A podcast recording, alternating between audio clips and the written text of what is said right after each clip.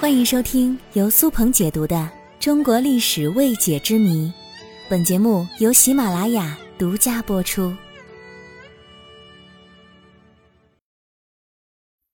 明朝司礼监太监为什么有那么大的权力呢？明朝是中国历史上阉党最为猖狂的朝代。明朝的太监往往掌握着大臣们与皇帝之间的沟通之权，于是明朝便出现了像王振、汪直、刘瑾、魏忠贤这样祸国乱政的大太监。司礼监是明朝内廷管理宦官与宫内事务的十二监之一，创立于明太祖洪武十七年。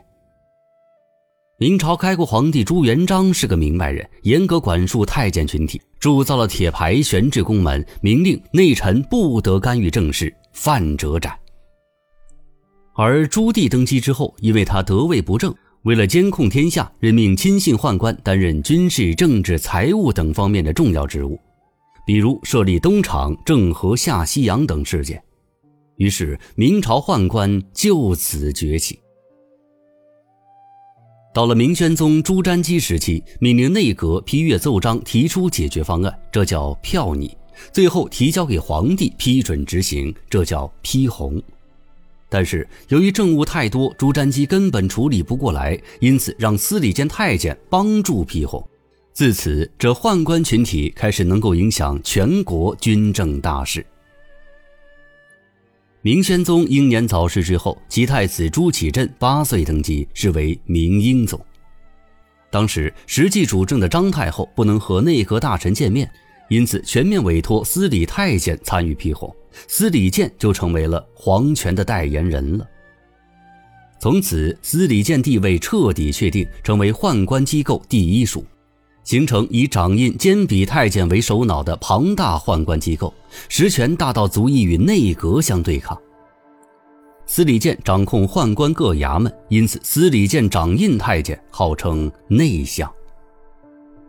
在明朝的政治体系当中，任何朝廷大事必须批红之后才能执行，因此司礼监掌印太监就掌握了国家的最高决策权，常常形成司礼监施压内阁的局面。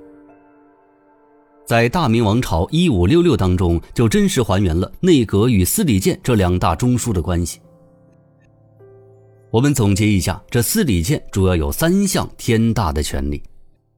第一就是批红权。明朝的政治运作方式是，各地各部门的文件到了中央，先由内阁对这些文件做出拟票，也就是提出处理意见，这个意见附在文件的封面。然后交给司礼监，由司礼监呈皇帝，皇帝再用红笔批示，成为批红。但是明朝中后期，许多皇帝不理朝政，本该他干的批红工作，往往都交给司礼监去做。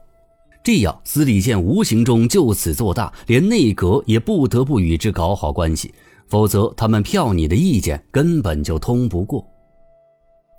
第二个呢，就是传旨权了。司礼监负责传达皇帝旨意，这旨意有时是书面的，但更多的时候可是口头的呀。如果遇到皇帝无能，这司礼监太监大有可能假传旨意。第三项特权就是掌控特务组织，比如东厂和西厂，他们负责监视除皇帝以外的其他各色人等。比如在明熹宗时期，由于皇帝不作为，各种事情基本上都是由魏忠贤为首的阉党把持决定，弄得是天怒人怨。所以司礼监有如此三大权力，当然会让人敬畏三分喽。